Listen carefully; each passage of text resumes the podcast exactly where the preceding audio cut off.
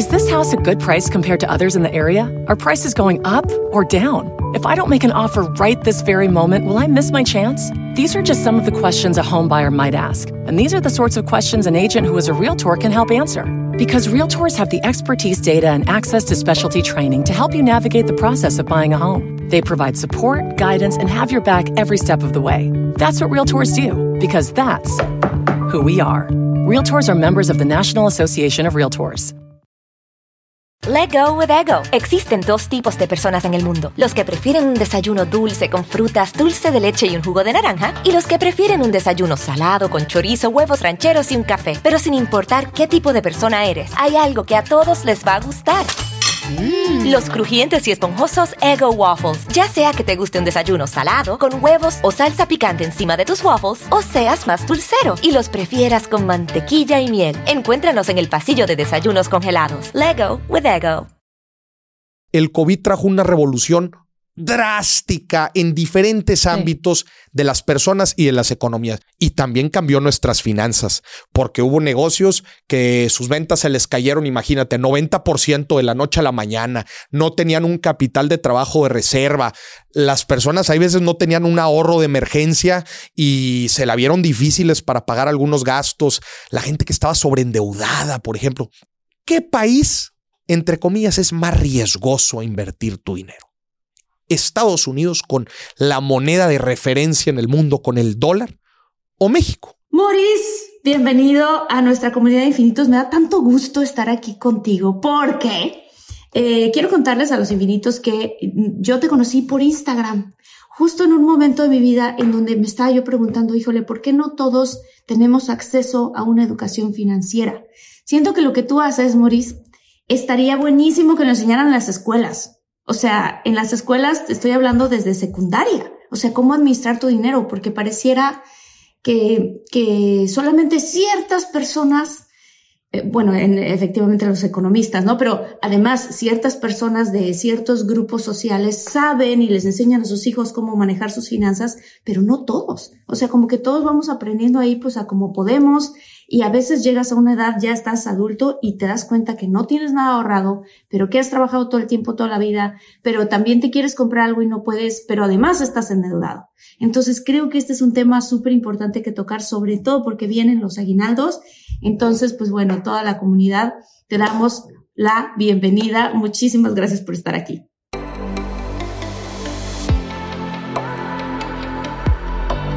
Despierta.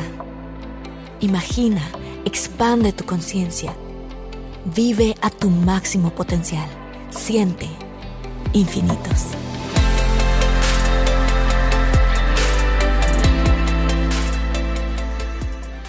No, al contrario, Martita, gracias a ti por la invitación a compartir con toda tu gente y lo que dices es completamente cierto. O sea, eh, la escuela nos prepara para eh, ser profesionistas técnicos en alguna materia, ser abogados, doctores, psicólogos, arquitectos, pero al parecer en el plan de estudios se les olvidó darnos unas herramientas que yo le llamo herramientas para la vida, ¿verdad? Fundamentales desde cómo funciona el esquema fiscal en nuestro país, ¿verdad? O sea, cómo se pagan impuestos en pocas palabras, hasta cosas también súper trascendentales en nuestra vida como cómo funciona el retiro. O sea, eh, la ley del retiro cambió en nuestro país hace algunos años, pero pues como que a nadie le, avisaron, ¿verdad? Eh, el fenómeno de la inflación, ¿verdad? O sea, cómo impacta nuestras finanzas, a nuestro ahorro, la importancia de llevar una buena administración y una planeación, la importancia de los seguros financieros, por ejemplo.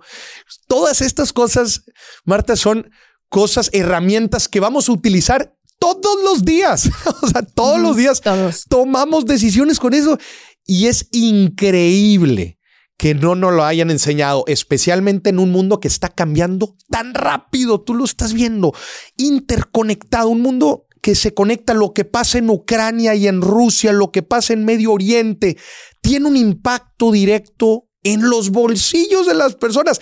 No nos damos cuenta muchas veces, pero ahí vamos, ¿no? Ahorrando, eh, desarrollando el hábito del ahorro y de la administración y haz de cuenta que vamos así como caballos y no nos damos cuenta de todos estos factores que debemos prever para tomar decisiones con nuestro dinero. Claro. Por eso, Martita, me da tanto gusto que me hayas invitado. Ay, no, muchas gracias por estar aquí porque va a ser importantísimo. ¿Cómo, cómo nos podemos preparar? O sea, ahorita tú estás mencionando, vienen cambios muy fuertes en el mundo. Me encantaría que platicáramos primero de esos y luego de cómo todos los que estamos ahorita escuchando o viendo el podcast nos podemos preparar para esos cambios que vienen. Porque mira, yo estaba muy y lo voy a hacer así, sinceramente, muy ignorante de cómo el mundo estaba realmente tan interconectado.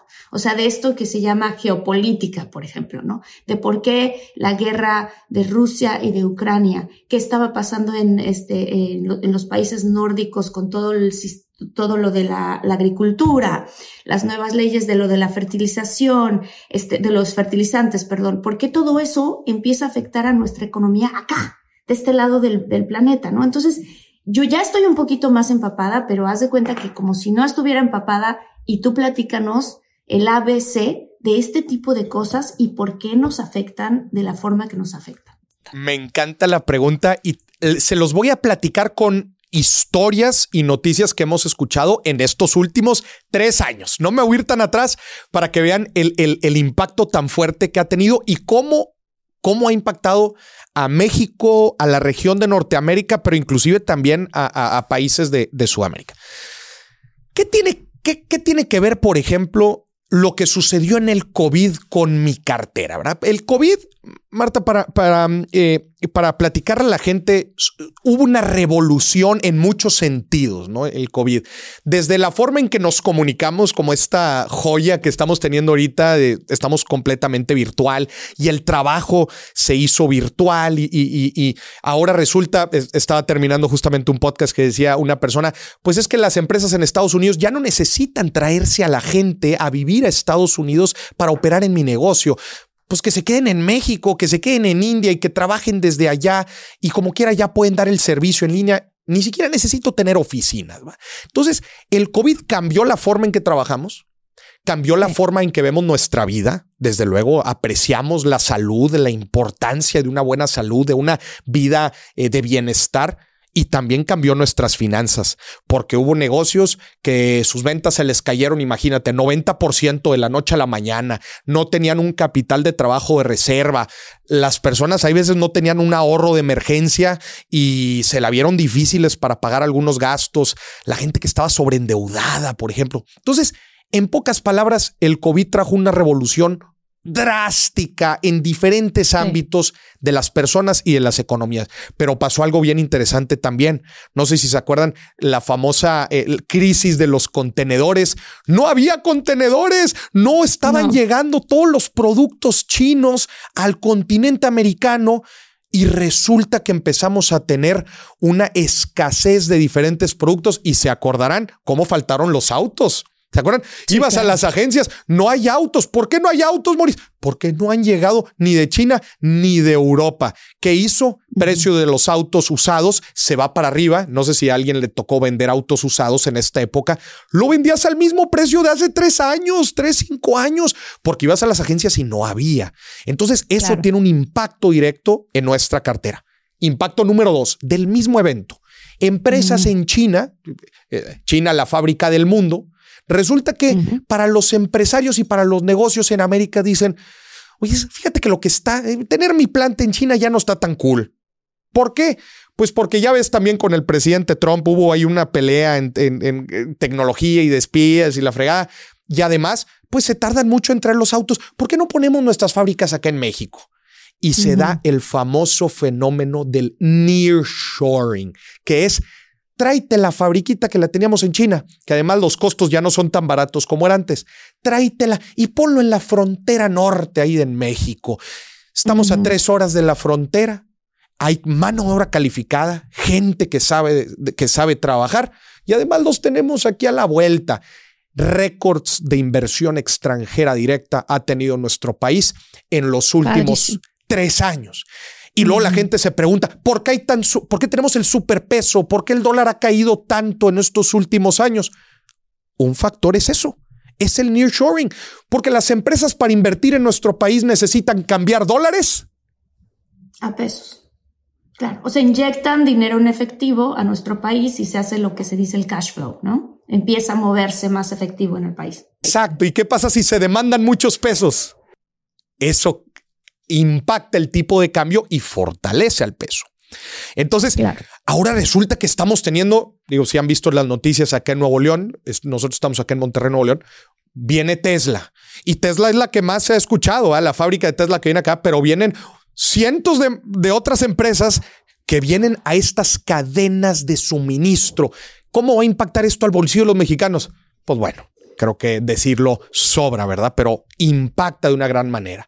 Entonces, todo, oye, nada más sucedió el COVID y todos estos fenómenos se están dando. Remesas, no sé si han visto también las remesas, récords de remesas, eso también impulsa superpeso. Y algo también importante, Marta, la tasa de interés de referencia que tenemos en México. Ahorita está el 11.25, tasa de interés del Banco de México. Altísimo. Para, para, la gente que, para que nos siga bien. ¿Por qué la tasa de interés está tan alto? Para luchar contra la inflación. En estos tres años hemos tenido una inflación eh, eh, complicada. En México ahorita estamos al 4.26, 4.26% en el mes de octubre. Entonces se ha ido controlando, gracias a Dios se ha ido controlando. Y, pero en Estados Unidos no tanto. En Estados Unidos siguen con tasas altas. Digo, para ser Estados Unidos, cerca del 5%. Entonces, el diferencial entre el 11.25 y la tasa en Estados Unidos, ese diferencial, Marte, es importante porque los, porque los inversionistas, acuérdate que un inversionista, estos son fundamentos de las inversiones, un inversionista lo que ve es riesgo y rendimiento. Es decir, cuánto me tengo que arriesgar para ganar cuánta cantidad de dinero. Y esas son las dos cosas que evalúa. Te preguntaré yo a ti y al público que nos ve, ¿qué país, entre comillas, es más riesgoso a invertir tu dinero? ¿Estados Unidos con la moneda de referencia en el mundo, con el dólar? ¿O México? ¿Qué país es más riesgoso invertir nuestro dinero? Pues así como lo mencionas, México sería más riesgoso. México es más riesgoso. Entonces, ¿qué pasa si tú presentas un mayor riesgo? ¿Qué sucede? Para que los inversionistas sigan invirtiendo en ti. No le puedes competir con la misma tasa que un país menos riesgoso. Tienes que subirla. Claro. Esa es una de las razones, Marta, por la cual tenemos tasas tan altas a comparación de Estados Unidos, aun y cuando la inflación ya se ha controlado. Y esto quiero aclarar un poco para los que están escuchando. No estamos ahorita en este momento hablando de la tasa de cuando tú compras una casa y la tasa es muy alta, de por sí es así. Estamos hablando de que si tú inviertes en el país y metes tu dinero al banco, la tasa de interés es mucho más alta que la de Estados Unidos. Exacto. Y Marta, también está conectado. Ojo, la tasa de interés de referencia está conectada porque es el costo del dinero de referencia que también tiene un impacto. Por ejemplo, la gente que se pregunta, oye, mi estrategia de bienes raíces en Estados Unidos, ¿la puedo aplicar en México? Ay, pues déjame te digo que no. este, porque allá en Estados Unidos te dan créditos hipotecarios, ¿verdad? Al 4%. Y acá en México las tasas, pues ustedes las han visto, los créditos hipotecarios están al 9, 10%, entonces pues eso cambia un poco la dinámica de las inversiones. Pero volviendo rápido a la tasa de interés de referencia, por eso México y Estados Unidos tienen que mantener este diferencial de tasas. Si en, si en Estados Unidos no la bajan, México no la puede bajar. Y no... Entonces, oye, ahorita en México, cualquier, si vas al banco a invertir tu dinero en, en deuda, inviertes en CETES, por ejemplo, la gente que invierte en CETES, invierte en un pagaré, invierte en reporto, en un banco. ¿Cuáles son las tasas que están dando ahorita aquí en México? Oye, 9% a la vista. CETES está dando el 10, el 10.90 a 28, a 28 días. Y si te vas a un año, te están pagando arriba del 11%. 11% contra lo que está pagando en Estados Unidos. ¿Qué dicen los inversionistas? Mete tu lana a México. Mete tu lana, porque está interesante el rendimiento. Ese, Marta, es otro factor que está impulsando el superpeso. El diferencial tan importante de tasas que tenemos en México con Estados Unidos. Entonces la gente se pregunta, oye, Mauricio, el superpeso y, y el dólar, ¿cuándo va a volver a subir? Hay que primero entender cuáles son las fuerzas que impulsan que una moneda esté más fuerte y que otra esté más débil. Volviendo al tema, Marta, el impacto que tiene lo que sucede en el mundo a nuestro bolsillo. Madres, podía nada más con estos cinco minutos ya vimos cómo un evento global impacta de tantas maneras nuestro bolsillo. Otro ejemplo, la guerra de Rusia con Ucrania. Oye, pues, se andan peleando allá en Europa, pues eso, eso, eso a mí que todos los proveedores de chips en Ucrania, alto a los autos. Si querías comprar un auto alemán, si querías comprar un auto europeo en los últimos años, ahí te encargo el tiempo. Yo compré una camioneta un año y medio para que me la entregue. Ahí no más. Wow. Ahí no más. Y bueno, desde luego que la certidumbre global, pues eso también afecta eh, afecta a los inversionistas y se van pues activos un poco más seguros. De eso no me gustaría meterme tanto, digo, se empieza a poner un poco técnica la conversión y no me gustaría mantenerlo ahí eh, durante, pero bueno, esos son algunos ejemplos, Marta, de cómo lo que sucede en el mundo, en las macroeconomías, a nivel macroeconómico, afecta nuestro, nuestro bolsillo. Yo le digo a, a la gente en mis conferencias, cuatro indicadores que usted tiene que seguir todos los días. O sea, todos los días, son, por favor? Todos los días, porque tomas decisiones todos los días con estos cuatro indicadores. Ahí te va, Marta. Ok. Número uno, inflación. A mí me, impresiona la gente que no sigue el dato de inflación, uno de los datos más importantes para nuestro bolsillo. La inflación. Si tú vas a Argentina, en Argentina siguen la inflación diaria cualquier hijo de vecino, cualquier persona. Mm, ¿Por qué, Nosotros en México no. Nosotros en México no. ¿Por qué? Porque en Argentina el, el nivel de inflación es, es del 100%. Enorme, claro. Una pregunta para las personas que dicen, a ver, a mí nadie me ha explicado de dónde salió lo de la inflación, cómo ocurre la inflación, ¿no? ¿Nos puedes explicar igual peras y manzanas la inflación, por qué ocurre? Y entonces para que la gente se dé cuenta porque es importante ponerle atención. Gran tema. Voy a platicar un poquito de historia porque es importante también entender. Sí. La inflación, seguramente la gente la ha escuchado, pero hablemos de dónde proviene.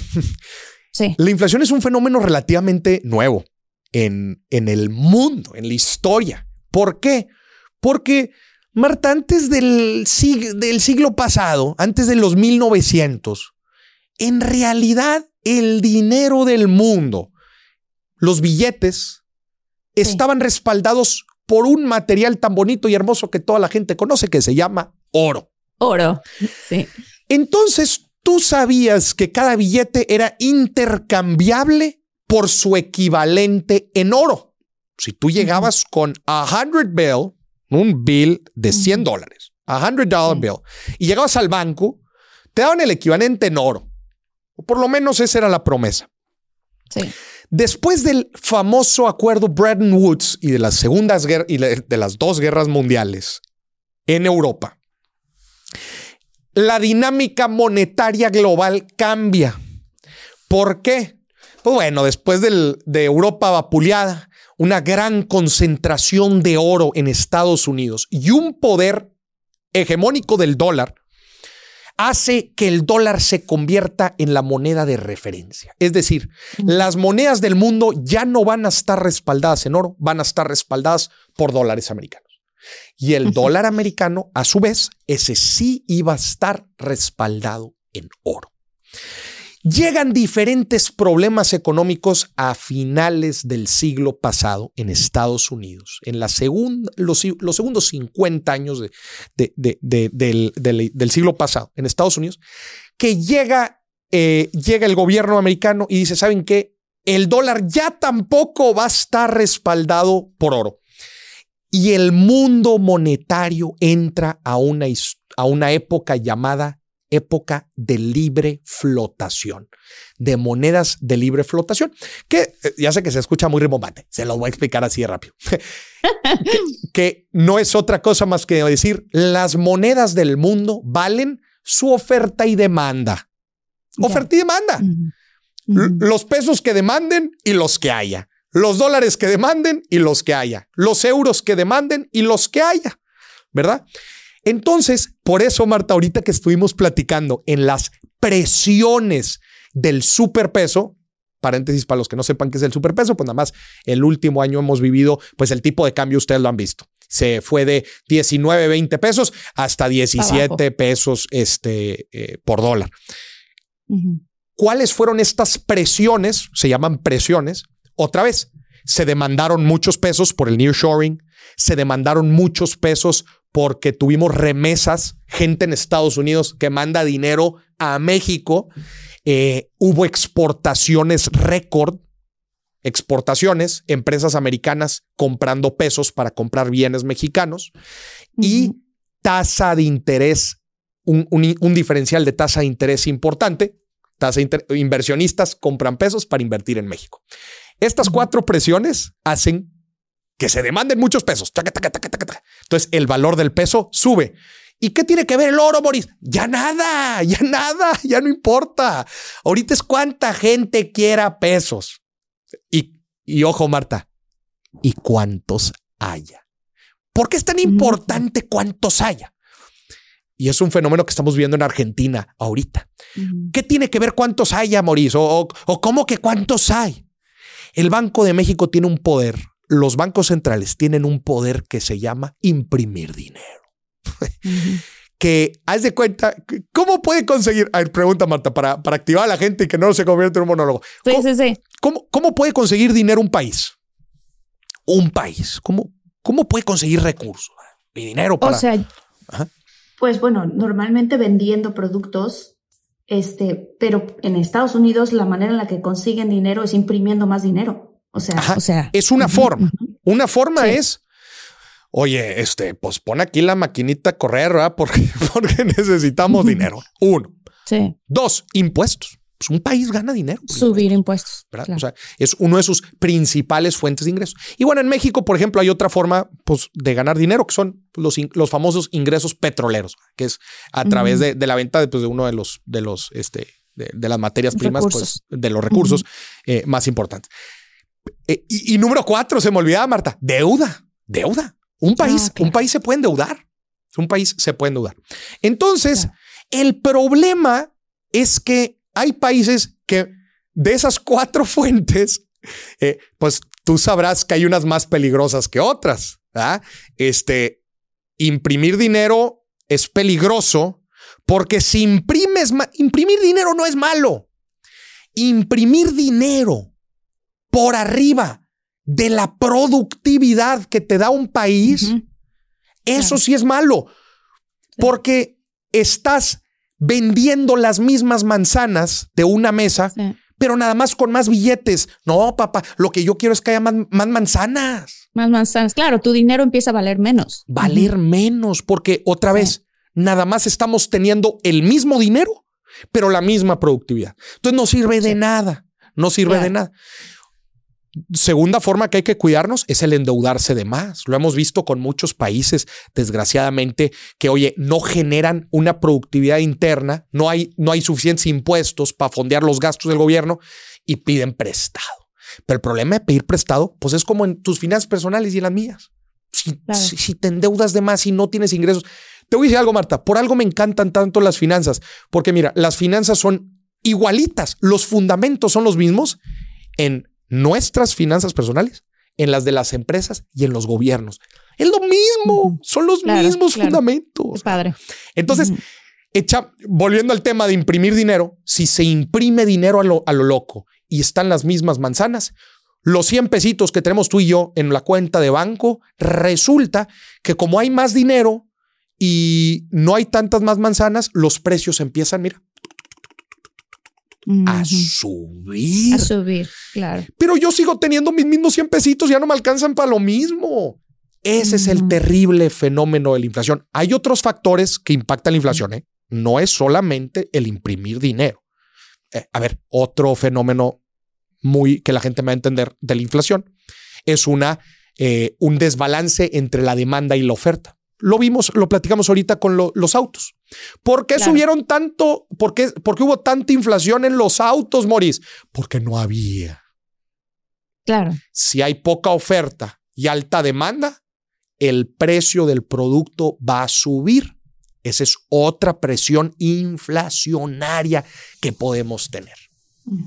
En- Qué padre lo explicas, qué padre lo explicas, porque no, es que padrísimo, porque entonces así, ok, ya entendiendo, a ver, este, ya sé ahora qué es la inflación y regresando a los cuatro indicadores que estabas diciendo, que todos nosotros nos tenemos que fijar primero que nada. Entonces, uno de ellos efectivamente es la inflación, por lo que acabamos de decir, ¿no? Número uno, inflación. Ahí te va otra cosa, Marta, nada más para terminar este primer indicador que es la inflación. Otro indicador, eh, perdón, otra cosa que afecta la inflación en nuestro país, el tipo de cambio. Oigan, si están buscando un nuevo celular, please, please, please no vayan a negar en la primera oferta que les pongan enfrente. ATT le da sus mejores ofertas a todos. Sí, a todos, ¿eh? A ti que hablas toda la noche con tu pareja. Eres de los míos. Y a ti que sigues haciendo swipe para encontrarla. A ti que también tienes selfies con todas las celebridades. Y a ti que tampoco te creen que grabaste un video de un marciano. ATT le da sus mejores ofertas en todos sus smartphones a clientes nuevos y existentes, porque conectar lo cambia todo. Las ofertas varían por dispositivo, sujeto a términos y restricciones. Visita att.com o una tienda para más detalles. Is this house a good price compared to others in the area? Are prices going up or down? If I don't make an offer right this very moment, will I miss my chance? These are just some of the questions a home buyer might ask. And these are the sorts of questions an agent who is a realtor can help answer. Because realtors have the expertise, data, and access to specialty training to help you navigate the process of buying a home. They provide support, guidance, and have your back every step of the way. That's what realtors do, because that's who we are. Realtors are members of the National Association of Realtors. Si el claro. dólar, si el dólar se va para arriba, ¿qué pasa con los productores que tienen gastos para los importadores? ¿Qué pasa? Sus costos aumentan. ¿Y Claro. qué pasa si mi costo aumenta? ¿Qué va a hacer un empresario si su costo aumenta? Pues va a subir el precio del producto. Va a subir el precio del producto. Entonces, eso genera también, Marta, inflación. Y ahí te va, te voy a decir una última, nada más para que vean Wow. lo precioso que es la economía. Para que vean lo precioso y lo complejo que es un fenómeno como la inflación. ¿Sabes otro fenómeno que hace inflación? Mira, ¿Cuál? nuestra cabeza. La mente. Ok. es, de lo más, es de lo más loco que han escuchado, pero después de que lo termine de explicar van a decir a su mecha. Sí, cierto, Moris tiene razón. Ahí te Me encantó que usaste a su mecha porque yo digo a su mecha porque soy tabasqueña. ok, sí. Ahí te va. Mira, ¿qué pasa, Marta, si ahorita en esta plática que estamos teniendo tú y yo, te digo, oye, Marta, fíjate que hay un estimado, estimado de inflación el próximo año, voy a poner un número, del 10%. Imagínate, yo te digo, Marta, Marta, la inflación el próximo año va a ser del 10. Y vamos a suponer que tú tienes un bien raíz. Tú tienes un bien Sí. raíz, una, un departamento y lo estás rentando. Y tú, pues como sabes, cada año hay que subirle la renta. Eh, eh, el pro- Sí. eh, por lo menos el proporcional de inflación, que es este, pues algo que se utiliza así de base. Te pregunto yo a ti, Marta, llega enero 1 y tú, y tu inquilino te dice, ay, Martita, este, ¿cuánto me vas a subir la renta? Y yo, tú, y tú te acuerdas de esa conversación que tuviste con Maurice y dices, ay, oye, pues fíjate que este, la inflación va a ser del 10%. Ni modo, te voy a tener que subir la inflación del 10%. Le dices a tu inquilino. ¿Se te hace razonable esta conversación que estamos teniendo? Ah, pues, algo que sucedería. Sí. Y a su vez, imagínate que el inquilino dice, ay, bueno, pues ni modo, no, pues sí. Entonces voy a pagar 10% más de renta. Pero ese inquilino, Marta, tiene un negocio. Y el negocio también le sube el precio de las cosas a sus productos por inflación. Entonces, si tú le cobraste el 10%, ¿qué va a hacer él con sus productos? O para la Va nómina, o por... Claro. ¿Y qué porcentaje te gusta que los va a subir? Pues como el 10% también. Pues como sí. el 10 por es una cadenita. Se van, se van conectando los precios hasta que alguien al final se pregunta, bueno, ¿quién carajos inventó ese 10%? Y van a regresar contigo, Marta, y van a decir, pues es que Maurice me dijo que era un estimado del próximo año. ¿Quién sabe si era real? Pero por lo menos Claro. era la idea, Marta, la Wow. idea de inflación que teníamos el próximo año. Y si te fijas cómo todo empezó con una idea, pero se hizo real. ¿Sabes cómo se le llama este fenómeno? ¿Cómo? Profecía autocumplida. Yo tengo la profecía. Y, y ojo, Marta, la- las profecías autocumplidas no se dan nada más con la inflación, se dan con muchas otras cosas. O te pregunto yo, ¿por qué crees que hacen una famosa encuesta, una encuesta muy famosa que la hacen a todos los directores generales de las principales empresas en nuestro país y en el mundo, que se llama confianza empresarial o la confianza al consumidor? También hay otra que esta, este indicador de confianza les preguntan a los directores generales, oye, ¿cómo crees que te va a ir en tu negocio el próximo año? Y ellos dicen, no, pues el próximo año espero crecer. No, pues el próximo año nos va a ir con más. O dicen, no, el próximo año no va a estar tan bueno. Porque si todos tienen una perspectiva negativa de lo que va a suceder el próximo año, lo vuelven realidad. Y es peligrosísimo. Es Claro, peligrosísimo ese rollo. Wow. Wow, ok. Wow. Es que sí, pues es que al final de cuentas mucha parte de esto también puede ser pues especulación de lo que pueda pasar, porque obviamente nadie sabe el futuro, pero alguien tiene que actuar previniendo lo que va a ocurrir y se vuelve una cadenita. Una cadenita y volvemos nuestras ideas reales. Y por eso en tantos programas, por estas fechas, estamos en, terminando noviembre, empezando diciembre, terminando el año en general. Sí, sí, este, sí. Por eso empiezan todos los economistas. No sé si han prendido el radio, empiezan todos los economistas. No, pues que el próximo año el tipo de cambio va, va a ser de tanto, el precio del barril de petróleo va a ser no sé cuánto, el crecimiento del país va a ser no sé cuánto. Empiezan a hacer sus proyecciones, porque las empresas, Marta, hacen, hacen sus proyecciones financieras con estos supuestos y muchas veces lo vuelven realidad, justo como decimos. Pero bueno, volviendo al tema, Marta, punto número uno, inflación. Inflación. Punto número dos. Punto número dos.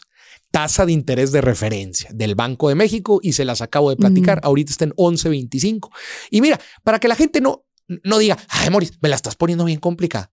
Todos estos indicadores, Marta, los pueden consultar descargando una sola aplicación, la del Banco de México. Claro. Si tú des- descargas la aplicación, creo que se llama Banjico, con X, Banjico. Sí, la descargas, es una aplicación gratuita. Ahí vienen estos cuatro indicadores que les voy a decir. Así que excusas no hay. Súper bien. Súper bien. Entonces, número dos, tasa de interés de referencia. Moris, ¿eso para qué me sirve? Nada más para que ustedes vean que esa es la referencia del costo del dinero, en pocas palabras. Y con esa tasa, se re- se, eh, por eso se llama de referencia, la van a usar de referencia para pagarte a ti tus inversiones que hagas en el banco, eh, las inversiones que hagas en CETES, la tasa de interés que te van a cobrar en tus tarjetas de crédito, en tu crédito automotriz y en tu crédito hipotecario. Eso es la referencia. Sí. Sí, sí, sí. Indicador número tres, Marta, obligado. Rendimiento de los CETES a 28 días. Esa es la inversión de referencia, Marta, que es decir, es la inversión con la cual vas a comparar cualquier otra inversión que te ofrezcan. Ok. A todos nos llegan a nosotros, a todos nos llegan con opciones de inversión. Ay, Martita, mete tu dinero aquí conmigo. Mira, mételo aquí en este fondo. Te voy a dar tanto de rendimiento. O mételo aquí en el banco. Este, el fondo te da no sé cuánto de rendimiento con pagaré. You name it. Toda la cantidad de inversiones que nos hay. Sí. Usted siempre tiene que comparar el rendimiento de esa inversión con CETES a 28 días o una inversión en CETES equivalente. ¿Por qué? Porque esa es la inversión, entre comillas, libre de riesgo, Marta. Porque ese es eh, Mm, el- La más segura. ¿Quién respalda? Esa es, es un, es un instrumento de deuda. O sea, el gobierno se está endeudando, pero te está pidiendo dinero prestado a ti. Tú se lo estás prestando. Sí. ¿Quién lo respalda?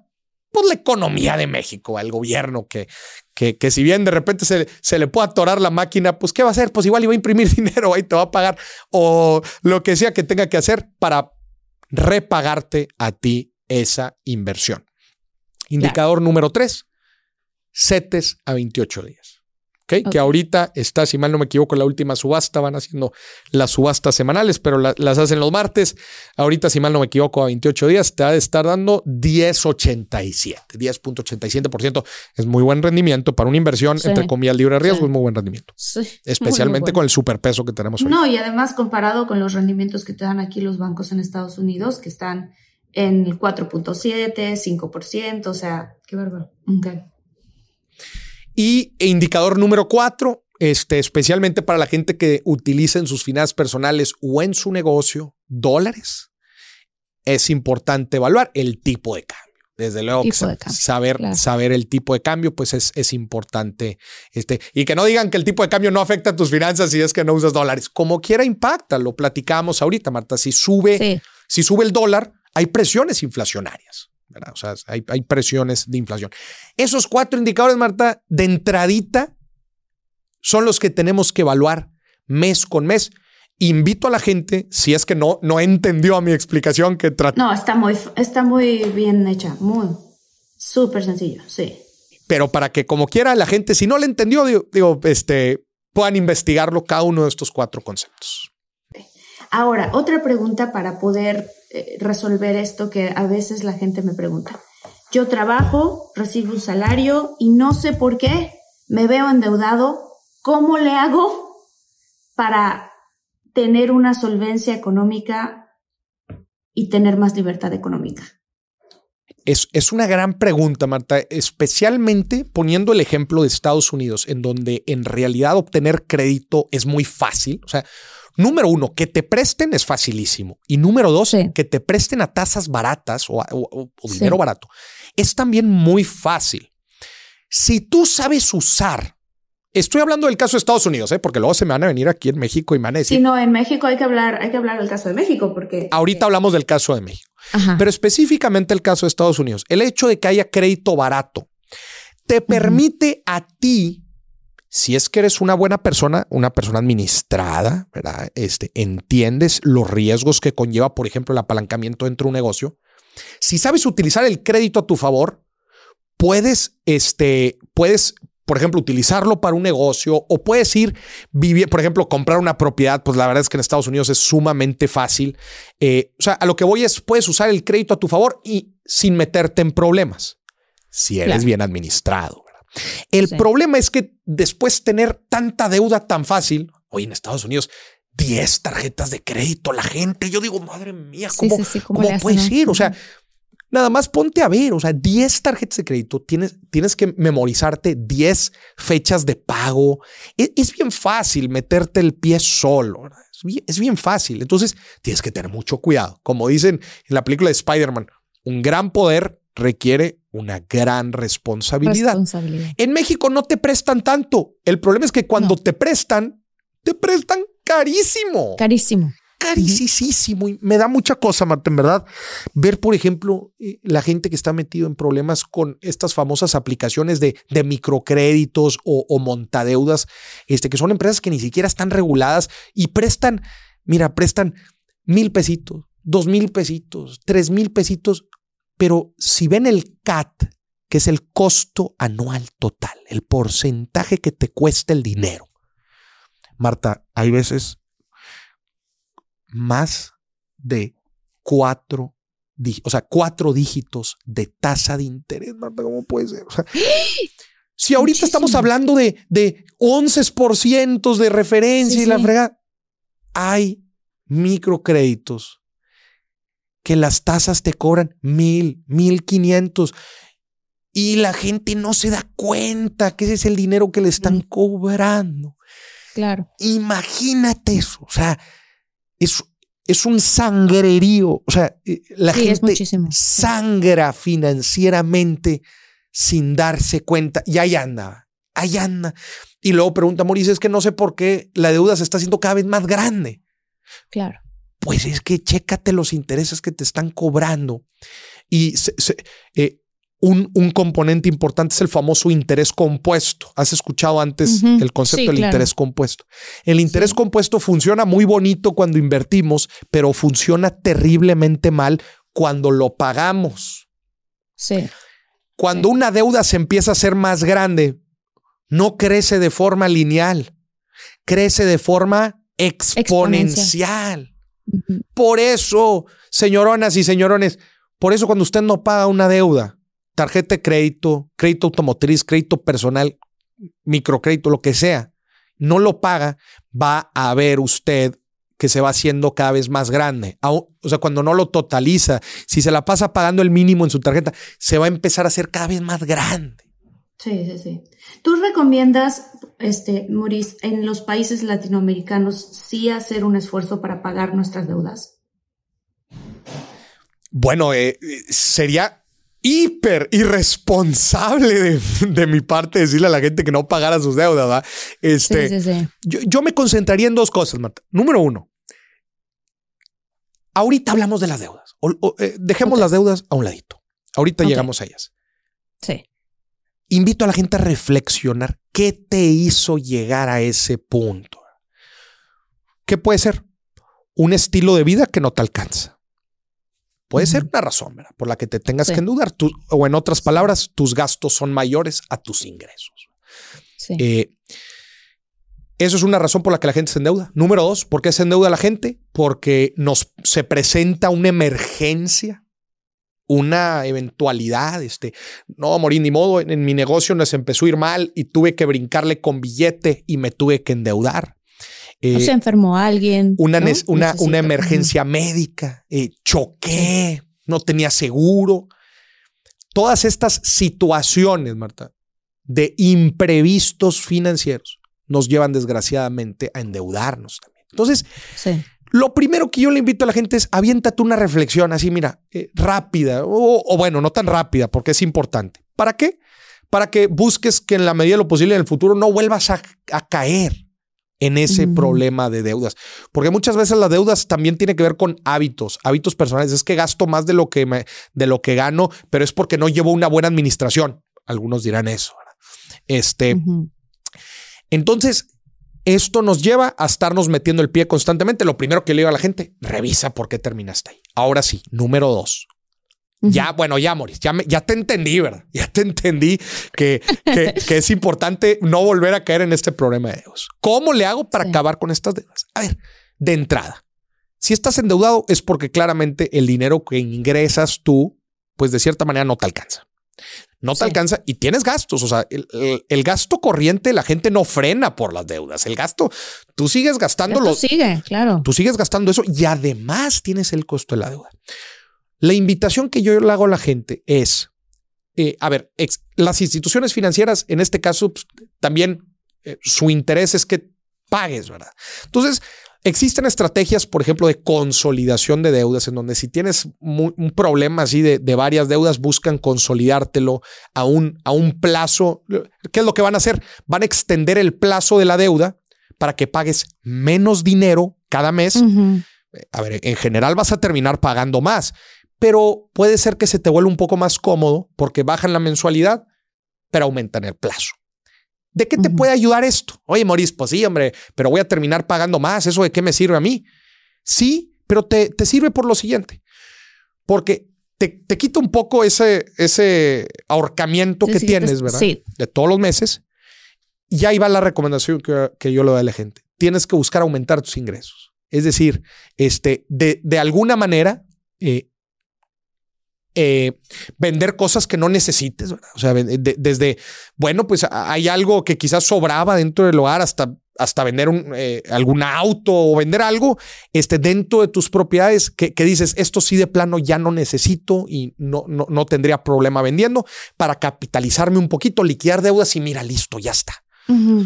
Hasta empezar un negocio en los tiempos libres. ¿Sabes qué? Oye, voy a empezar un negocito este, y con las utilidades voy a ir pagando. Hasta dentro de los negocios hay veces te- tienen esquemas variables en donde nos pagan por comisiones y así. Bueno, pues treparle un poquito eso para ir aportando. Pero el mensaje final es este. Tenemos que buscar aumentar nuestros ingresos, liquidar deudas y no volver a caer en este problema. Yo podría ser muy irresponsable y decirle a la gente, ya no paguen, hombre. Ya no, No, no, no. no paguen. Y te digo algo, ¿eh? Este, quizás te puedas salir con la tuya y no pagas. Te van a estar molestando. Eso sí, igual y no vas a pagar, pero te va a dar en la torre en tu historial crediticio. Y ahora sí, en un futuro, si quieres sacar un crédito hipotecario, si quieres este, pedir algún otro crédito bueno, va a ser muy complicado o te va a costar el doble. O sea, te va a costar Claro. una lana. Claro, Esa sería claro. mi recomendación, María. Ahora, imaginemos, ¿tú tienes hijos o todavía no? Híjole, todavía no. Ok, ok. Bueno, imaginemos que tienes un hijo que está en preparatoria y que dice, papá, tengo muchas ganas este, de aportar en la casa, quiero o, o- o aportar por lo menos con mis propios gastos, quiero buscarme un trabajo al mismo tiempo que estudio, o un hijo que se acaba de graduar de la universidad ¿qué consejos les darías a tus hijos para que inicien un buen hábito económico desde el principio? Voy a decir uno que a mí me dijo mi papá y que suena muy raro, pero a mí me dijo mi papá, págate a ti primero. Ese fue el primer, el, primer consejo que me dio mi papá. Y yo qué decía, que págate a ti primero. Pues si ya me está pagando alguien un dinero, ¿cómo que págate a ti primero? ¿no? Me dice, sí, mira, si tú tienes tu gasto del celular o tu gasto, en mi caso yo ya rentaba un departamento, tu gasto de la renta, del gas, de la luz, de tal, tal, tal, pues se te va a ir todo tu dinero ahí y está, pues es normal, trabajas para vivir también. Pero me dice mi papá, a la primera persona a la que tú le tienes que pagar es a ti mismo. Entonces, eh, por lo menos saca el 10% de lo que ganaste. Imagínate que no lo ganaste y mételo en una cuenta porque esos van a ser tus ahorros. Y entonces el resto, con el resto del dinero es con el que tú haces planes. Así, eh, este es un consejo que me dio mi papá. Eh, eh, ¿Qué consejos tú darías a tu propio hijo para que empezaran a tener buenos hábitos eh, económicos y no se vieran en una situación Ese hábito que tú estás diciendo, Marta, es bien sencillo, pero fundamental. Y, y a la larga, no, hombre, si haces la corrida financiera de hacer eso que tú estás diciendo desde los 15 años, Los resultados son otra vez compuestos, son exponenciales, o sea, son súper, súper positivos. Entonces, eh, y, y sabes por qué me gusta mucho también e- ese, ese, ese consejo, porque te forza a vivir por debajo de tus posibilidades. Te voy a preguntar Mm. algo. Mm. Imagínate que en, en el, en el caso ahí, tú ganas 100 dólares y bajo la regla que te puso tu papá, vas a retirar 10 dólares o ponle tu 20 dólares, va el 20%. Vas a retirarlos sí. y vas a vivir con 80 Sí. y vas a gastar los 80 ¿verdad? en en lo que tú llames, si la persona, si mi hijo ya se independizó o si se lo quiere gastar en un negocio o si se lo quiere gastar para irse de viaje con sus amigos, mira, que se lo gaste en lo que quiera. Pero ya forzaste la fórmula, ya la forzaste. There are any number of reasons you might consider selling your home. To move closer to family, live within a smaller budget, or just wanting a change of scenery. Whatever your reasons, having to figure out all the various housing market trends in your area may not be what you signed up for. That's where an agent who is a realtor comes in. Realtors have the expertise to help you find the right price and navigate the process to sell your home in a way that's right for you. That's who we are. Realtors are members of the National Association of Realtors. Let go with ego. Existen dos tipos de personas en el mundo: los que prefieren un desayuno dulce con frutas, dulce de leche y un jugo de naranja, y los que prefieren un desayuno salado con chorizo, huevos rancheros y un café. Pero sin importar qué tipo de persona eres, hay algo que a todos les va a gustar. Los crujientes y esponjosos Ego Waffles. Ya sea que te guste un desayuno salado, con huevos o salsa picante encima de tus waffles, o seas más dulcero y los prefieras con mantequilla y miel. Encuéntranos en el pasillo de desayunos congelados. Lego with Ego. a que vivas por debajo de tus posibilidades, porque vivir por debajo de tus posibilidades también involucra el ahorro. Siempre, siempre, siempre. Si tú te quemas en el mes los 100 que ganaste, no estás viviendo dentro de tus posibilidades, porque te estás quedando justo. Dentro de tus posibilidades no es quemarte toda la lana que ganas, no. Es capitalizarte poco a poco. Mira, Marta, aunque eh, la vida de las personas va a haber, va a haber ratos de muchos gastos y va a haber ratos de no tantos gastos. Cuando tienes familia, cuando tienes hijos, cuando te retiras, cuando empiezas un negocio, cuando, la vida de las personas es muy variable. Yo le digo a la gente, hay veces va a ser el 20, hay veces quizás Ujú. estás chavo y no tienes muchos gastos y vives con tus papás, va a poder ser el 70%, imagínate. Sí, sí. No importa, siempre y cuando sea, mira, aunque sea esto, así, Chiquito. aunque sí. sea chiquito. Porque lo importante, Marta, es el hábito, no la cantidad. Lo importante es que no le falles, no le falles, no le falles. La vida se construye de hábitos, de lo que haces todos los días. Entonces, va a haber ratos en donde le vas a poder aportar una buena cantidad al, vi- a- a- al ahorro y otra que no tanto. Y mira, Marta, la, la gente me pregunta, me dice mucho, ay, Moris, pero todo siempre para el futuro, todo siempre. ¿Y qué pasa con el presente? O sea, eh, o, sea o, o- o sea, olvido vivir el presente o- o qué dices tú, ¿verdad? Y yo le digo, obviamente has escuchado el YOLO. ¿ah? La mentalidad, la mentalidad YOLO, la mentalidad YOLO. You only live once, ¿verdad? O sea, Ajá, de todo vivo para el presente. No, hombre, mira, yo gano mi billete y yo me lo gasto ahorita, porque mira, mañana quién sabe, igual y llega otro COVID, hombre, y me muero. Así dice alguna gente. Bueno, Sí, sí, sí. yo les digo, no es YOLO y tampoco es yo del futuro nada más, es YOLT. You only live twice. Tú ves. Tú vives dos veces para tu yo del presente, pero también vives para tu yo del futuro. Y por eso es importante armar una fórmula. Sí, claro que hay que disfrutar, Marta, y claro, por eso los chavos disfruten, hombre, salgan de viaje, váyanse con los amigos. También es bueno, es una bonita etapa. Pero desde chicos empecemos a aportarle también una lanita a nuestro yo del futuro. ¿Quién es ese yo del futuro, Moris? Ahí te va. Ahí te va quién es ese yo del futuro. Mm. Ese yo del futuro es tu primera propiedad. Ese yo del futuro es tu boda. Ese yo del Sí, futuro es la educación de tus hijos. Ese yo del futuro. No, Moris, pero yo no me quiero casar, yo no quiero viajar, yo no quiero hacer nada. Hay una meta que todos compartimos. Seas hombre, seas mujer, seas soltero, seas casado. Hay una meta que a todos nos une. Y po- nada más por esa meta es importante pensar para tu yo del futuro. Y esa meta se llama, Marta, retiro retiro. Porque va a llegar un momento en nuestro país, obligadamente, digo, no obligadamente, pero of- en la edad de retiro oficial son los 65 años, aunque veremos cómo se comporta eso en el futuro. Pero todos compartimos esa meta, el retiro.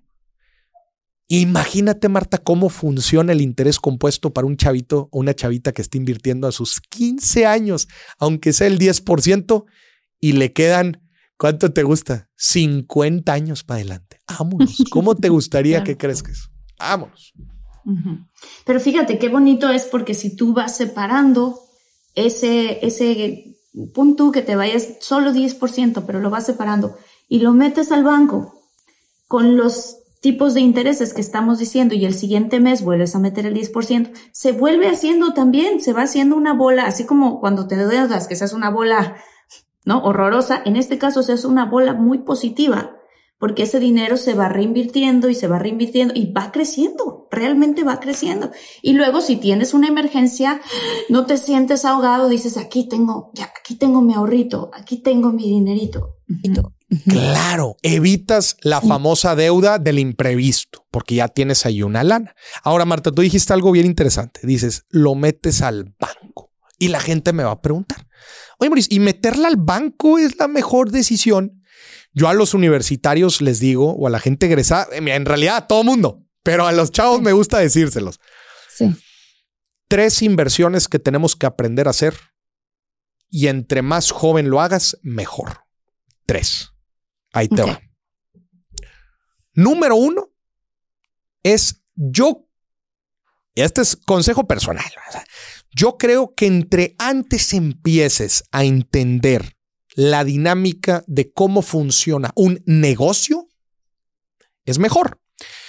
¿Cómo que un negocio, Maurice? Mira, no me importa si estás en la universidad y pones un, un stand de limonadas, hombre, o, o, o, Pon algo. o- o pones un, un puesto de hot dogs, o te pones a vender repostería, o regalitos de Navidad, ahorita que se ponen muy de moda, ¿verdad? Los, los famosos PDFs ahí que se mandan por WhatsApp, que regalos y canastas y... No importa, no importa. Obviamente est- estás chavo, estás chava, este, no tienes mucha experiencia, no importa. Y lo más probable es que termines quebrando. No importa. Lo que importa, Marta, es generar lo que en inglés se le conoce como un business sense. En español, Mm. un sentido de negocio. ¿Qué significa Sí. un sentido de negocio, Maurice? Entender lo que significa precio, ventas, costo, gasto, utilidad, inversión, ganancia, rendimiento, deuda. Tú puedes poner, Marta, un stand de limonadas y Sí. aprender y, y- y empezar un stand de limonadas. Sí, no, hombre, con 100 dólares, hombre, 200 dólares o un negocio en redes sociales, ¿verdad? Que hoy en día ya no se necesita nada. Eh, y vas a entender esta dinámica, flujo Sí. efectivo, cobranza, crédito, eh, cu- cuentas por cobrar, cuentas por pagar, activo fijo, conceptos contables y financieros. Entonces, no importa el negocito que pongas, el empezar y entre antes empieces mejor porque tú entenderás, Marta, que entre más jóvenes estamos, menos riesgos. Porque la gente cuando crece ya no, ya no quiere emprender o ya...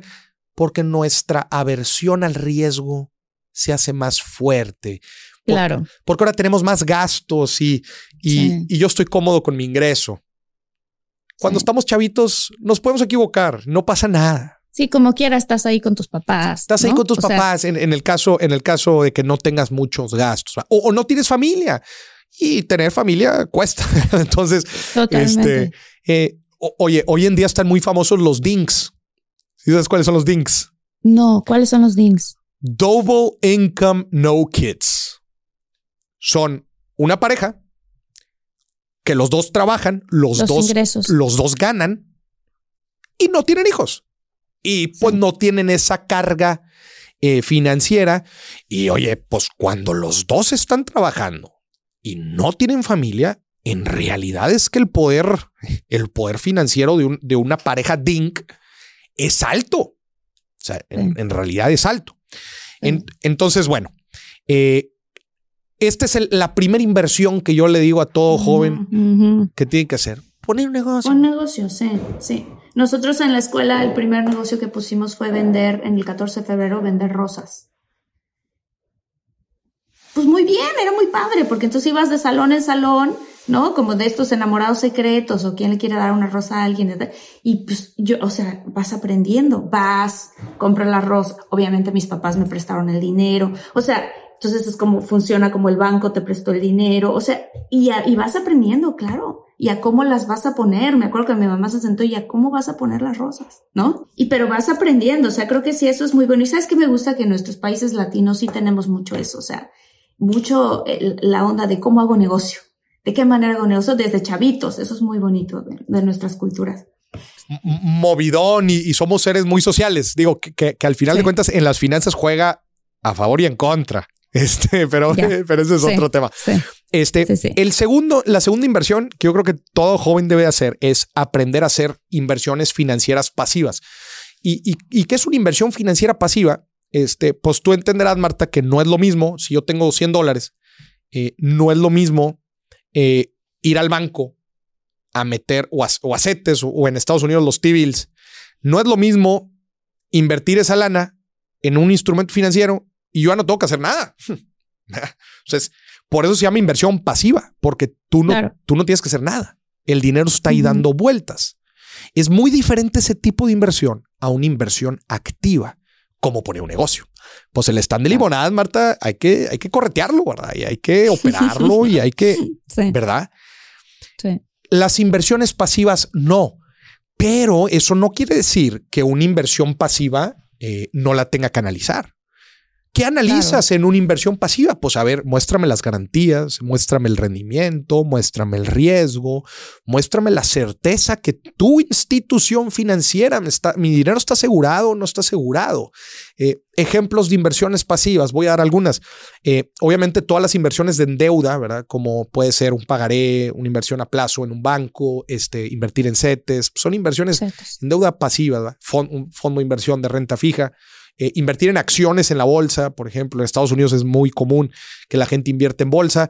Pues tú no estás operando los negocios, ¿verdad? Tú nada más estás comprando o la acción o estás comprando el ETF. Este no tienes que hacer mucho. Tercer ejemplo de inversión pasiva, pues un bien raíz. Digo, si tú no Sí, vas, si- si tú no vas a hacer un flip, que un flip es comprar una propiedad, remodelarla y venderla, si no vas a hacer eso, en realidad un- un- una inversión en bien raíces es una inversión muy pasiva, pues nada más cobra renta. Eh, que hoy en día existen muchas formas de invertir en bienes raíces sin tener tú que comprar la Sí, propiedad que de... ser, que ser tú el, el, el dueño y el landlord y que los está correteando para la renta o no, lo que sea. ¿no? Exacto. O tener o necesitar un ticket ¿va? de 100 mil, 200 mil, 300 mil dólares. Este no. Ahora puedes invertir de- en REITs, Real Estate Investment Trust en Estados Unidos, en México, Sí. las fibras inmobiliarias. Pues es una forma de invertir en bienes raíces Pues aquí en México es de 15 pesos, en Estados Unidos desde 20, 30 dólares, ya puedes tener un portafolio de bienes raíces y cobrar rentas de eso.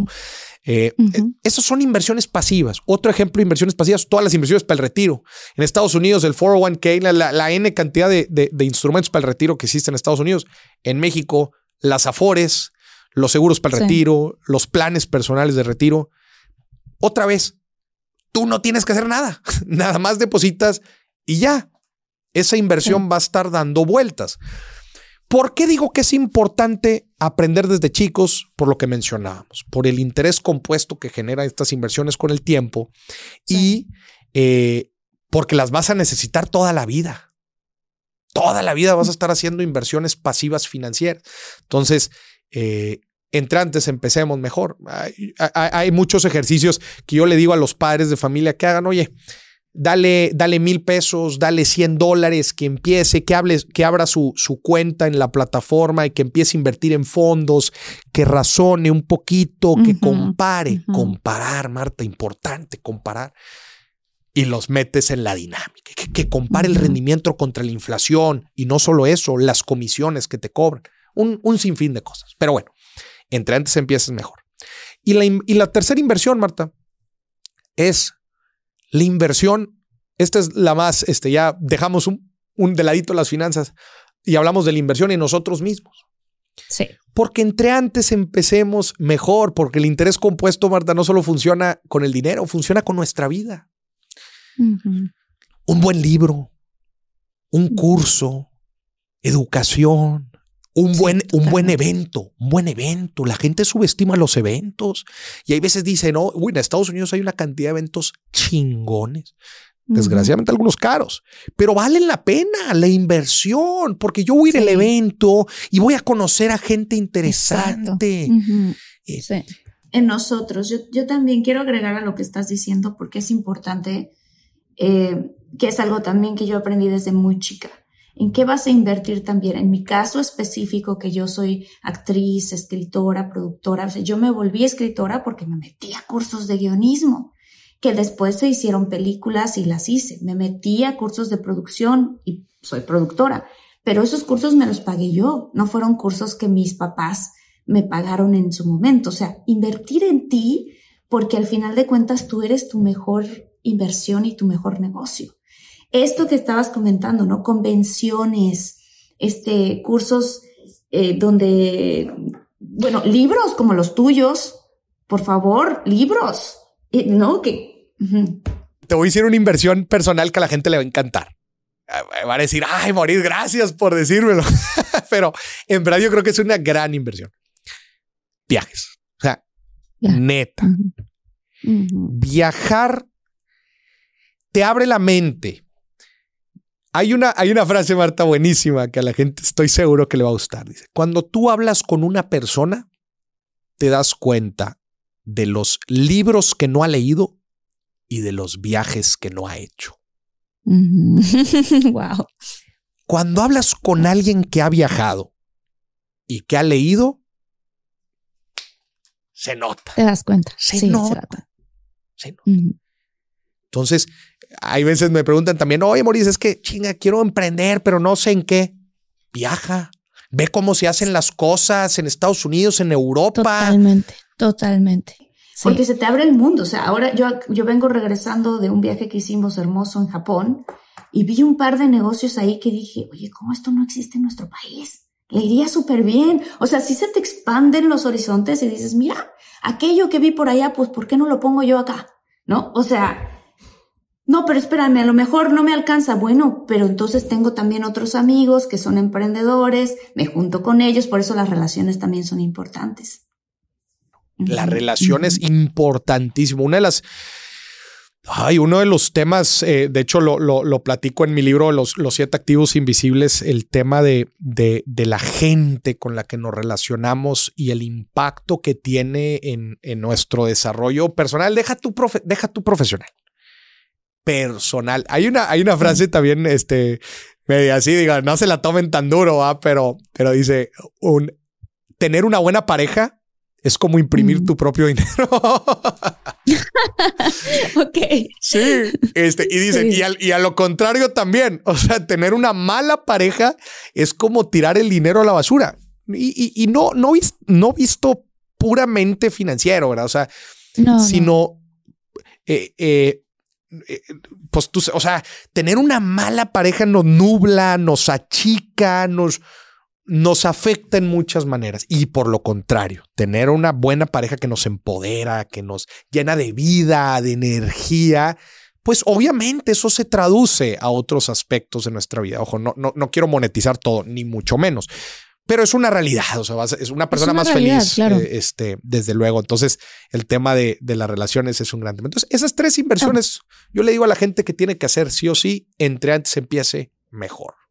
Buenísimo. Oye, nos tenemos que ir, pero definitivamente tenemos que hacer otro, por lo menos otros dos episodios. Díganos en los comentarios los que nos están este, eh, viendo por YouTube de qué les gustaría que habláramos, porque tenemos también eh, economía entre pareja, que es un tema súper importante. ¿Cómo manejo las finanzas con mi pareja? Ya vivimos juntos, ¿cómo le hacemos? ¿Cómo tenemos esa conversación que pudiera ser incómoda? ¿De qué manera eh, ya nos casamos? Y pero, oh, ups, no hablamos de dinero antes de casarnos. ¿Qué? ¿Cómo va a funcionar? ¿No? ¿Cómo le vamos a hacer para tener una, una solidez también financiera en pareja? Este, podemos hablar también de cómo viene el mundo con, eh, con la inteligencia artificial, cómo va a cambiar la economía, qué hacer para que no nos atrape en un momento eh, en donde no sepamos cómo encajar y cómo adaptarnos, ¿no? También ese mundo que viene. Hay tantos temas, Maurice, pero por favor cuéntanos, muy importante, de tus libros, si quieres promocionar algún curso, por favor haz este tu espacio porque yo les digo que una de las cosas más importantes para nuestro futuro y nuestro presente es realmente tener conciencia de nuestro dinero y qué hacer con él. Porque como lo decía Maurice, estás invirtiendo en tu presente y realmente también estás invirtiendo en tu yo del futuro. Entonces, este, cuéntanos por favor, Maurice, estoy súper feliz de haberte conocido y de tenerte aquí. No, hombre, al contrario, Marta, por, por permitirme compartir aquí con tu comunidad. Este, le, le quiero invitar a la gente, quizás alguno de los temas, esto es importante decirlo, Marta, algunas de las cosas que dijimos aquí, quizás algunas las entendieron, otras este, los habían escuchado por ahí, pero igual y no les quedó tan claro, al- digo, porque lo que platicamos aquí, algunas cosas sí tenían eh, alto componente técnico, ¿verdad? Este, Sí, sí, sí. pero la invitación que yo le quiero hacer a la gente es que no le tenga miedo a estos temas. Este, conforme te vayas acercando más a, a este tipo de conversaciones, vas a ver que le vas a ir agarrando cada vez más fácil. Si es tu primer encuentro con el mundo financiero y económico, esta conversación es normal, ¿verdad? Que, que- se te haga quizás un poco complicado. Te aseguro que eh, he dedicado los últimos años de mi vida a explicarlo con peras y manzanas y me gustaría ofrecerles los siguientes recursos. Número uno, desde luego mi podcast Dimes y Billetes. Dime, en vez de dimes y diretes, dimes y billetes. Lo pueden encontrar en todas las plataformas de audio, en YouTube inclusive. Tenemos conversaciones en donde profundizamos de estos temas que estamos platicando y, y profundizamos mucho más.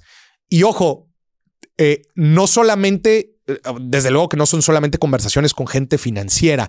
Tenemos, hemos tenido, Marta, futbolistas. De hecho, me encantaría tenerte en, en el programa. Claro. En el programa hemos tenido actrices, actores, eh, futbolistas. eh, en general, hemos tenido gente de todo porque todos tenemos una historia financiera que contar. Aún hay veces me preguntan, Marta, oye, pero me estás invitando a tu programa y yo qué voy a decir de finanzas y yo no sé nada. Yo les digo, todos somos seres financieros, todos usamos dinero, todos tomamos decisiones. Y tengo conversaciones padrísimas con muchos futbolistas que hay veces se la, han- se la han, visto, se la han visto bien, otras desgraciadamente se la han visto mal, pero todos aprendemos de todo y me encantaría tener también tu historia financiera, Marta, en el Ah, yo programa. feliz, claro, por supuesto. Sí, claro no- que sí. nos coordinamos. Entonces, dime si billetes lo pueden encontrar en todas las plataformas de audio y de streaming. Eh, también eh, recomendar mis libros, El inversionista de enfrente, lo pueden encontrar en librerías o en Amazon. Se llama El inversionista de enfrente. Es una guía práctica, es un libro muy sencillo para empezar a invertir en donde hablamos pues, de muchos de estos conceptos que estuvimos platicando. El otro libro es Los siete activos invisibles, que los, lo pueden conseguir en mi página www.morisdieck, así como mi nombre, punto com. Y mucha, pero mucha atención, porque en diciembre del 2023, o sea, ahorita ya que estamos cerrando el año, Sí, ya. se abrieron las inscripciones para mi reto de inversiones. Es el reto más importante que Uh. tengo. Es un reto en donde, obviamente, reto a la gente a invertir en 23 activos diferentes. ¿Cuáles son esos activos? Yo los llevo de la mano para invertir con tutoriales y con todas las cuentas a invertir en deuda gubernamental, pagarés en bancos, fondos de inversión, acciones en bolsa, crowdfunding, crowdlending, nos metemos hasta criptomonedas, nos metemos a entender cómo evaluar e invertir en cada uno de estos activos, porque la gente quiere eso, quiere el último paso. Dije, tengo que generar algo para llevarlos de la mano hasta el último paso. Ya tenemos más Qué de bonito. 20 mil personas. Es una locura el reto de inversiones. Wow, qué bonito. Oye, me voy a meter yo también. Sí, por supuesto. El registro es ahorita en diciembre para empezar en enero. El reto inicia en enero, así que pueden ver más información en mi página www.morisdec.com o métanse directo a www.23 con número inversiones.com. Ahí pueden ver más información. Y bueno, que me sigan en redes, arroba Morisdec. Ahí viene toda la información y estoy publicando mucho contenido de finanzas, pero platicadito, así como Es que eso, eso es, eso es lo que me encanta porque lo platicas de una manera tan sencilla, tan fácil de dirigir, digerir, como decíamos ahorita, ¿no? Con peras y manzanas, que se entiende muy bien. Yo te conocí por tus redes y me da mucha emoción tenerte aquí y vamos a hacer otras cosas más. Y qué padre, sí vayan defi- definitivamente 23inversiones.com. Eso está padrísimo también, súper sencillo. Tus libros los recomiendo muchísimo.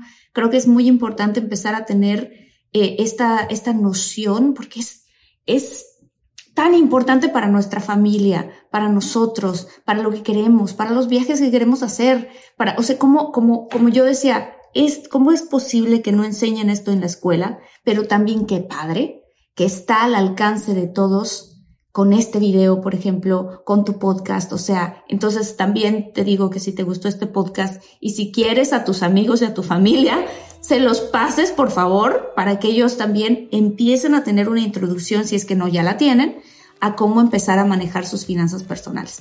Maurice, muchísimas gracias. Muchas, muchas, muchas gracias. Qué divertido estar contigo y qué padre hablas. Me. No, al contrario, muchas gracias por la invitación y otra vez a la gente que no le tenga miedo, que no le tenga miedo a estos temas. En mi podcast pueden encontrar más de 600 contenidos así, mira, hablados como lo, como lo he estado explicando. Y Marta, te agradezco muchísimo por este espacio y por también atreverte a hablar de estos temas, porque luego la gente también le tiene miedo de decir, oye, es que, eh, este, híjole, qué complicado el tema. Pero no, me encanta, me encanta. Muchas gracias por haberme invitado y por permitirme compartir con toda tu comunidad. Ay, muchas gracias, Maurice. Pues te mando un abrazo muy grande, infinitos. Nos vemos en el siguiente episodio. Estamos a un solo clic. Entonces, pues bueno, si te gustan estos temas y otros más de cómo mejorar tu vida, de superación personal, pues ya, dale clic aquí nada más. Voy a poner algunos de este lado, de este lado. Y nos vemos en el siguiente episodio. Los quiero mucho. Bye. Bye, bye.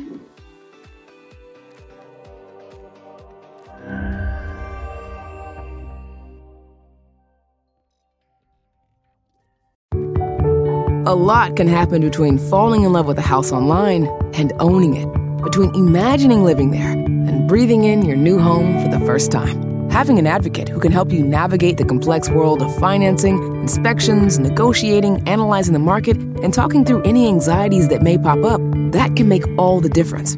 That's what the expertise of a Realtor can do for you. Realtors are members of the National Association of Realtors and bound by a code of ethics, because that's who we are. Let go with ego. Existen dos tipos de personas en el mundo: los que prefieren un desayuno dulce con frutas, dulce de leche y un jugo de naranja, y los que prefieren un desayuno salado con chorizo, huevos rancheros y un café. Pero sin importar qué tipo de persona eres, hay algo que a todos les va a gustar. Los crujientes y esponjosos Ego Waffles. Ya sea que te guste un desayuno salado, con huevos o salsa picante encima de tus waffles, o seas más dulcero y los prefieras con mantequilla y miel. Encuéntranos en el pasillo de desayunos congelados. Lego with Ego.